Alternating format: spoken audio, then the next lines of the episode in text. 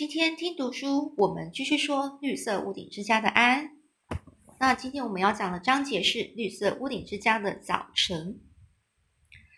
安呢，张睁开眼睛的时候，太阳已经高挂天空了。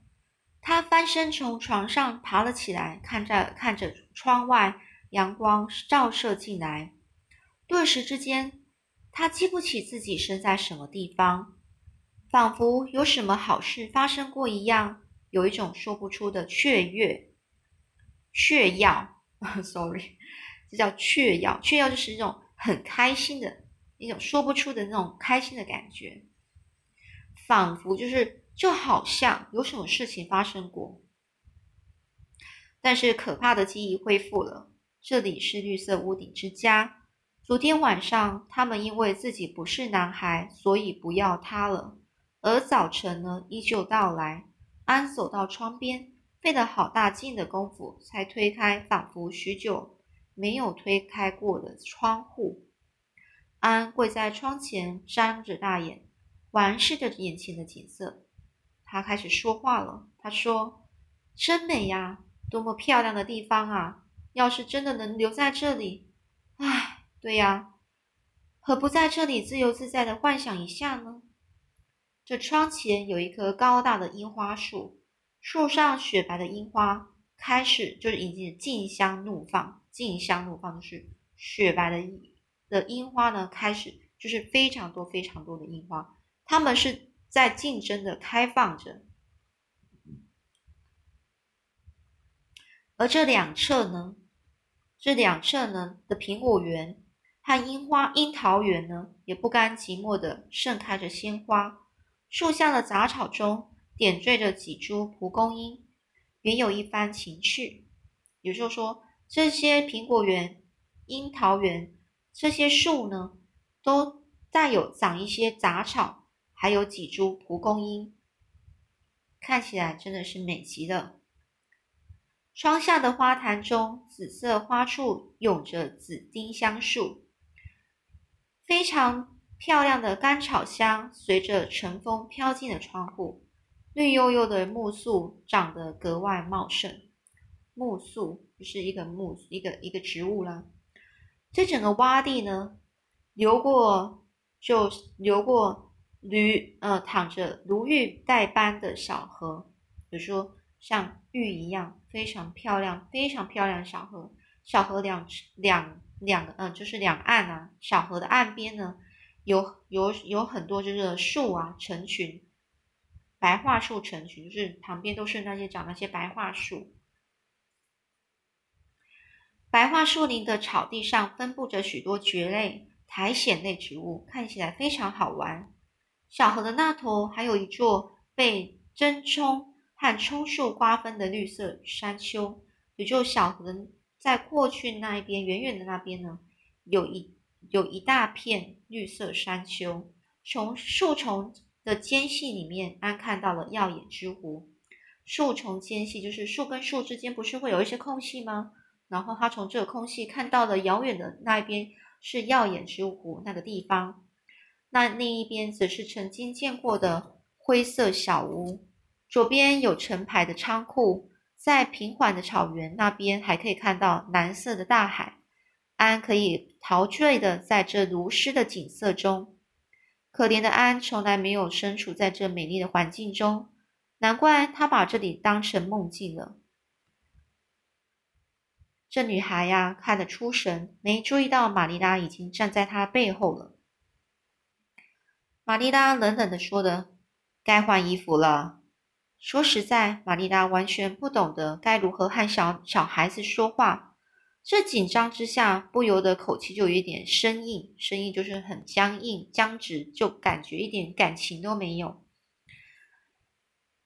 安呢，就从窗前站了起来，深了深吸了一口气，说：“哎呀，你看窗外多美丽呀！”他挥动着手臂，指着外面精彩的世界。玛丽拉就说：“树木很高大吧，还开着许多花，但却没什么用处。”会让果实少，又容易招招，又容易会有很多虫啊来咬。就说这开了，他的意思说这个树很虽然很大，开了很多花，但是没有什么用处啦，因为它的果实，它长出来的果实太少了，而果实少，但可是却又容易招招招过来，就是带带来很多虫啊，吸引很多虫来来来咬，所以他也不喜欢啊。这女孩呢就开始说啦：“哎呀，不只是树木啊，当然了，树是很美。”花也很漂亮，可是我说的是果树啊，小河还有草地，这个周围一切的一切，哎呀，总之这一切是多么的引人入胜啊！引人入胜是多么的漂亮，那你就觉得开心呐。我真是喜欢这清晨这个早上的世外桃源呐，你不喜欢吗？这潺潺的流水声呢，好像是小河非常快乐、兴奋的欢笑声。就算在冬天的冰面上、冰面下，也也是这么欢笑着。也就是说，这小河就是很快乐。他感觉听到小河声音，小的是小河是快乐的。就算小河到冬天，整个河都结冰了，它也在，它也会在这个冰的冰下，就是冰的下面，还是是是河流会动的。所以呢，他就说，他他在即使他在冬天，他也是很开心的笑着。绿色屋顶之家旁边有小河穿过，真的是太美了。也许你认为。我已经不能留在这里了，无论景色好坏都一样，但实际上却不是这样。就算我走了，我也会常想起绿色屋顶之家旁的这个小河。就算没有小河的地方，我也会想象，要是有条小河，那该有多好。幸好有早上美丽的景色，我才没有掉到绝望的深渊呢，像昨天晚上那样愁眉苦脸的。但是我现在还是很难过。你们要是真的收养我，我就可以在这里生活一辈子了，那该有多好啊！唉，最让我难过的是，幻想再好，也有被打断的那一个时间。真的，玛丽娜呢，趁着安娜在停顿的时候，赶赶快插嘴，他就说：“什么幻想不幻想的？你快点穿上衣服下来吧，早餐准备好了，赶快去洗脸梳头。窗户就这么开着吧，被子叠好。”放在床的一侧，要快一点。安娜动作很快，十分钟后，她便换上衣服，梳好头，编好辫子，洗过脸，整洁的下楼了。她正高兴的以为把玛丽拉吩咐的事都做完了，却压根忘了要叠被子，就是他忘记要去把被子叠起来。这安娜一坐下就说：“啊，今天早上肚子特别饿，想不到噩梦醒来后，竟然还是个……”非常明媚的早上，非常好的早晨呐！下着蒙蒙细雨的早晨也一定很美吧？它会变成怎么样的呢？谁都想不透。哎呀，真让人产生好多的想想幻想、遐想。遐想就是让人家产生好多的，嗯，就是，呃，幻想，就是你在。不停的去想象的感觉，呃，幸亏啊，早上天气非常好，让精神饱满的我能够战胜这个不幸的感觉。但是不管怎么说，我的遭遇还是很不幸。我看悲剧、悲伤的故事，曾经有下过决心，不向苦难低头，要勇敢的面对。不过想归想，当真的遇到这种事的时候，我就不知道该怎么办才好。这玛丽娜呢，她就说了。哎，求求你闭嘴，可以吗？虽然你是孩子，可是你话也真的太多了吧？被玛丽娜这么一说，安娜立刻沉默下来，没再说出说任何话了。但这样一来，反那人家的让人家觉得奇怪，怪怪的。玛丽娜心里没了底，马修也不发一语。早上就在这一切都仿佛凝固的状态中进行着，就是整个空气，整个好像不流动的闷闷的感觉。流动着，呃，状态状态进行着，就是整个整个是很闷的，大家都不讲话，沉默寡言的马修其实算是习惯了，可是安娜却越来越心不在焉，那个焦点模糊的大眼睛开始看着窗外的天空，嘴巴只是机械似的动着。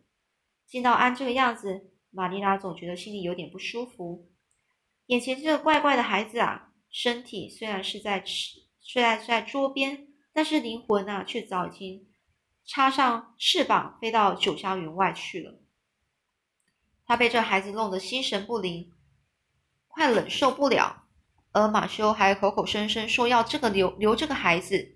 马修肯定和昨天晚上一样，还惦记这件事吧？马修的脾气，玛丽拉非常清楚，这事啊，非弄清楚不可。吃完早上呢，这个安娜才从幻想中回过神来，便要求洗碗。玛丽拉开始怀疑的说：“你能洗好吗？”这女孩就回答说：“还好啦，洗碗的经验也都是常常累积起来的啊。事实上，我很我很擅长去照顾小孩，可是这里没有任何小孩啊，很可惜。”这个玛丽拉就说：“光是你一个就够了，真是的，马修办事怎么这么糊涂？”这安娜像是责备玛丽拉似的叫了起来，她说：“不是啊，你说错了，这马修他不是那种人，马修他很有同情心。”我怎么刮照他都不嫌烦。我们第一次见面时，我就觉得自己和马修有相同的灵魂。如果你认为相同灵魂是某些怪人才才有的话，那我们俩就是怪人了。玛丽娜哼了一声说：“好了好了，你赶快去洗碗吧。你刚用热水好好的洗一洗，擦一擦，要擦干了。下午要到白沙镇，白白沙镇去见见史宾塞夫人，你也一起去吧。我已经想好办法了。”洗完就上去楼上把床收拾好。这安做事时，玛丽拉一直在旁边盯着看。她觉得安娜洗碗还算可以，但是收拾床铺却不怎么令人满意。羽绒被子怎么样也无法叠得整齐。可是看得出她已经尽力了。不知道为什么，玛丽拉始终觉得安在她面前晃来晃去，让她觉得很烦。于是呢，就变。对安说：“中午之前可以去外面玩，因为他根本不想看到安了。”可安一听到就非常开心啊，闪动着双眼直奔门口，却又突然在门前停住，转过身又回来，坐在窗前桌子桌子前。这兴奋的神情和眼中的光芒突然消失了。这玛丽娜就问：“怎么啦？”这女孩就说：“哇，我决定我不到外面去玩了，虽然我不能留下。”但是我已经深深爱上这绿色屋顶之家了。如果我到外面去玩，和树啊、花啊、果园啊和小河交了朋友，那我就离不开他们了。我已经够难过了，我不想再受到打击。我虽然渴望渴望到外面去玩玩啊，可是他们好像都在呼唤着我。而且呢，可是我还是不去的好啦。既然要去，要要被拆散，就别再自寻烦恼了。你说是吗？当我知道能留在这里时，我我很开心了一阵子。我觉得自己可以尽情的去喜喜喜欢这里的一草一木。可是谁知道这不过是短暂的梦呢？所以我只好认命了。我要我要是到了外面，我心一动摇，不就完了吗？那窗边的植物叫什么呢？玛丽娜就回他，他说那叫苹果葵。于是这女孩又说了：“哦，不是不是，我是说你有没有为它取个名字？”怎么啦？你没帮他取名字吗？那我那我可以为他取个名字吗？啊，对的，那我就叫他玻璃吧。我暂时可以叫他玻璃吗？玛丽娜就很烦的说：“随便啦。”可是对苹果葵取名字，你到底有什么有什么意义呢？这女孩就回他说：“我喜欢帮植物取名字，将它们当成人啊，总叫它苹果葵苹果葵的。”他也许会很难过诶，如果阿姨老是被人叫女人女人的话，你也会很讨厌，不是吗？早上的时候，我已经帮窗户的窗户外面那个樱花树取的名字了，我就叫它白雪女王，因为它是如此的雪白。虽然花迟早会凋谢，但是您随时可以想象它怒放时的美丽身姿啊。玛丽娜呢就说：“哎，我还真没见过像你这样的孩子诶。于是呢，他呢逃命似的躲到地窖去拿马铃薯了。那这个，于是他跑去拿马铃薯的时候，还边说着边走边说的想着：“真像马修说的那样，这孩子的确是有点意思。我似乎开始期盼他将来要说什么了。这样下去的话，连我也会被他这个魔法给迷惑住的。刚刚出去的时候表情和昨晚完全一样。马修如果可以说些什么意见意见的话，那我还可以反驳他。但是他只要用眼神表达，真是太伤脑筋了。也就也就是说，他刚出去的时候看到马修的表情是跟昨天的的的表情是一样，其实是很想要继续留这孩子的。那他说，马修如果能够跟他说些话的话，那这个玛丽拉她自己呢，还可以去跟他反驳，跟他争论。但是没想到他哥哥啊，却不是都没有跟他说的何话，只是用眼神去表达他的想法，所以他也没办法去跟他哥哥反驳什么。玛丽拉就从地窖出来的时候，只看到安两手托着他的下巴，望着天空，沉浸在自己的幻想中。玛丽拉要早些准备吃午饭，所以就把安扔在那里不管他了。玛丽娜就说：“下午得准备哈准备马和马车啊。”他就跟马马修说这些话。马修点一点头之后，不安的朝安那边看了一眼。玛丽拉赶紧挡住马修的眼光，很严厉的说。我准备到埋沙镇去把事情问清楚、说清楚。安，他也会跟着我一起去。史密塞夫人呢，应该会想个办法把安送回那个新斯科下半下半岛去。挤牛奶的时候，我就会赶回来。这马马修啊，他依然是沉默着。这使得玛丽拉反而是感到觉得好像自己好像说不过他。不论你说什么，马修都不会回嘴，从来不会让你生气。尽管这样啊。马修还是按照玛丽拉的吩咐套上了马车。玛丽拉和安吃完晚午餐之后就会出门。马修赶紧把门打开，自言自语的说：“早上克里克的杰瑞布托来过，我打算雇佣他一个夏天。也就是说，他本他本来是想要领养法国男孩来帮忙农作物的事情，他就放弃了。他就说他已经请了另外一个人来帮他做，就帮忙做农作物了。”玛丽拉呢没有理米马修，她呢扬起鞭子，驾了一身马车。这个胖马车啊，平时没受过这样的待遇，像生气一样，也像玩命似的，开始跑起来，奔驰起来了。玛丽拉从飞奔的马车上回头看，那个可恨的马修正靠在门边，难过的目送着他们离去呢。也就意思说，玛丽拉还是很生气，说他哥哥为什么一定要留这个女孩啊？他就很不高兴。这一路上啊，安的话匣子又开了，话匣子又开，就是他又开始讲讲话了，开始讲噼里啪啦开始讲话。他就说：“哎，我早就盼望旅行了，只要下定决心，心情就会变得愉快。这期间，我尽量不去想要回孤儿院的事，心里只有旅行啊。哎呀，你快看，这里有一朵早早上开的野蔷薇，哎，真是漂亮啊！如果我就是那朵蔷薇花。”那我会有多美呀？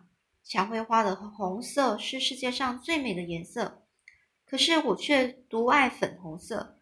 但我又不能穿粉红色的衣服，红色头发跟粉红色是不相称啊，真是无法想象。你有没有想过？你有没有听说过有人在小时候长了一头红发，长大后变就变了别的颜色的呢？这是这个玛丽拉就说没听说过。从你现在的头发看，你将来也很难改变任何颜色了。这玛丽拉很冷冷的回答着。安呢失望的开始开始哀叹着说：“唉，又一个希望破灭了。我的人生啊是个埋葬希望的坟场。”就说他觉得他自己的人生就是埋葬希望的一个地方，就是一个坟墓，一个坟墓，就是一个。埋葬希望的坟墓。我这是从书上读到的。如果我遇到沮丧的事，就会念给自己听，安慰自己，简直把自己当成小说中的主角了，很很浪漫吧？今天我们会到耀眼之湖前经过吗？这玛丽娜还有冷冷的回答说：“如果你说的耀眼之湖是指贝瑞家那个水池的话，我们今天不走那里，今天从海岸大街走。”这安呢，情不自禁的说：“哎，真的吗？是海岸大街吗？哎，太好了！那里有像它的名字那么美吗？海岸大街这个名字，好像世上所有美丽的景色都一下呈现在我的眼前。白沙镇也是很美的名字，不过我更喜欢艾凡尼这个名字，艾凡尼听起来就很美，就像音乐一样。白沙镇也有很多，有多少有点那个意思，对吧？他意思说，他说艾凡你听起来很美，就像音乐一样。他说，那白沙镇是不是多少是带有那种音乐的意思呢？这玛丽娜呢，她也不回他这个女孩的话，她就直接说，还有五英里的路，东一句西一句的，你能不能说一些实在的话？说说你自己的事吧。这女孩就回答说：“我我的事用不着特别说啦，我幻想出来的人生还比较有意思呢。”于是安呢就把身体探出去，说着。这玛丽娜开始又很冷的、很冷冷的拒绝他的他的话，就说：“哎呀，不用啦，我已经不想再听到你幻想了。你说点实际的，我我现在想要从头说，你就从头说起。”我想要从头听起，说你到底是哪里出生的，多大了？安呢，轻轻的叹了一口气，开始说起自己的身世了。身世就是他自己的以前是怎么出生的，然后父母亲是什么，然后在哪里出生的这样子。他就开始说啦：“我今年三月的时候就满十一岁了。我出生呢是在波林布洛克这个地方。我的父亲叫华尔德·雪莉。”是当地的高中导师。我的妈妈叫巴莎·雪莉，父母的名字都很好听，我也感觉到非常骄傲。这玛丽娜就开始催着他说：“好了，快点说吧，姓名什么名字不太重要啊。”于是这女孩就继续说了：“我妈妈也是那所高中的老师，但是和父亲结婚后就被学校解雇了，就是她就没做了，光靠父亲工作来维持生活。”很艰难。听托马斯夫夫人说过，我的父母亲始终过着贫穷、贫穷、贫困的日子。我家就在当地一间窄小的房子里。虽然我没有看过那房子，但是我可以幻想过。我幻想，我可以想象出来。客厅窗边开着金银花，前面的院子种着紫丁香，栅栏里还有军营草，而窗户上挂着。麦斯林纱质的窗帘，我就在那间房子里出生的。托马斯夫人说，她从来没有见过像我这样相貌丑陋的瘦小婴儿，只有水汪汪的大眼睛。不过在妈妈眼里，我还是最可爱的。很不幸的是，我妈妈在我三个月大的时候就生病去世了。如果她能活到现在，我会叫妈妈的这个时候。那该有多好啊！叫一声妈妈，会是多么幸福啊！而父亲呢，也染上了跟我妈妈一样的病，在母亲死后第四天也离开了我。所以呢，我突然就成了孤儿，邻居们没办法帮忙，束手无束手无策，就说邻居根本没办法来帮照帮照顾我。这托马斯夫人就说，就好像命中注定，没人没有人要我。父母就都已经死了，没有亲戚，也没有亲戚朋友。结果呢，有个贫穷酒鬼丈夫的托马斯夫人好心的收养了我。贫穷酒鬼丈夫就是这个托马斯夫人，她的丈夫，她的老公呢，是一个非常也是很是一个贫穷，而且是个酒鬼，就是每天喝酒的人啊。他就说啦，继续说啦，我是阿姨一手带大的。这托马斯夫人就就是他说的阿姨啦。这这个托马斯夫人，她希望我成为一个好孩子，尽管我是她养大的。可是如果我做了什么错事，她还是非常严厉的责备我。不久呢，这个托马斯一家从波林布洛克搬到梅亚里梅梅亚利斯皮尔皮尔逊这个地方。八岁之前呢，我一直就住在他家。并且我帮忙照顾他四个麻烦的小孩。后来，这个托马斯叔叔就是这个酒鬼，就是托马斯夫人的老公啊，被火车撞死了。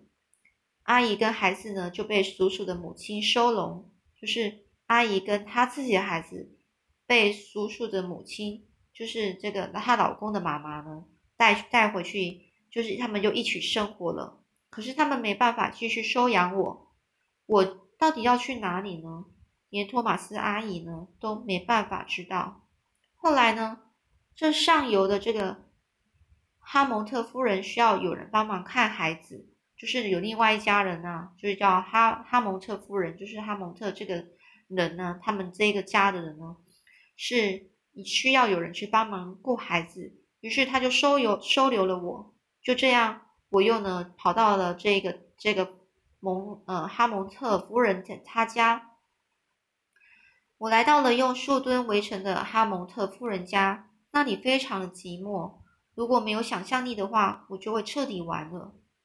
哈蒙特大叔呢，就是这个哈蒙特的这个夫人的老公啊，他开了一个小小的锯木加工厂。夫人呢，这个夫人生了八个孩子，其中啊双胞胎就有三对。我是很喜欢婴儿啦，可是哈蒙特阿姨连生了三对婴双胞胎，是不是有点夸张呢？当最后一对出生时，我清楚的告诉阿姨，再这样下去，连我也会被累垮的。所以呢，在哈蒙特夫人家生活了两年，后来大叔去世了，阿姨一家也都离散了，孩子们都被送到亲戚家，阿姨也一个人去了美国，还是没人要我。最后，我只能去孤儿院了。孤儿院并不欢迎我，因为孤儿太多了。但是我没有别的地方可以去，所以只好硬着头皮待在那儿，直到史宾塞夫人来接我。我在那里共生活了四个月。说完了，这安才松了一口气。好啦，那我们下次呢，继续说安的一些他的小故事喽。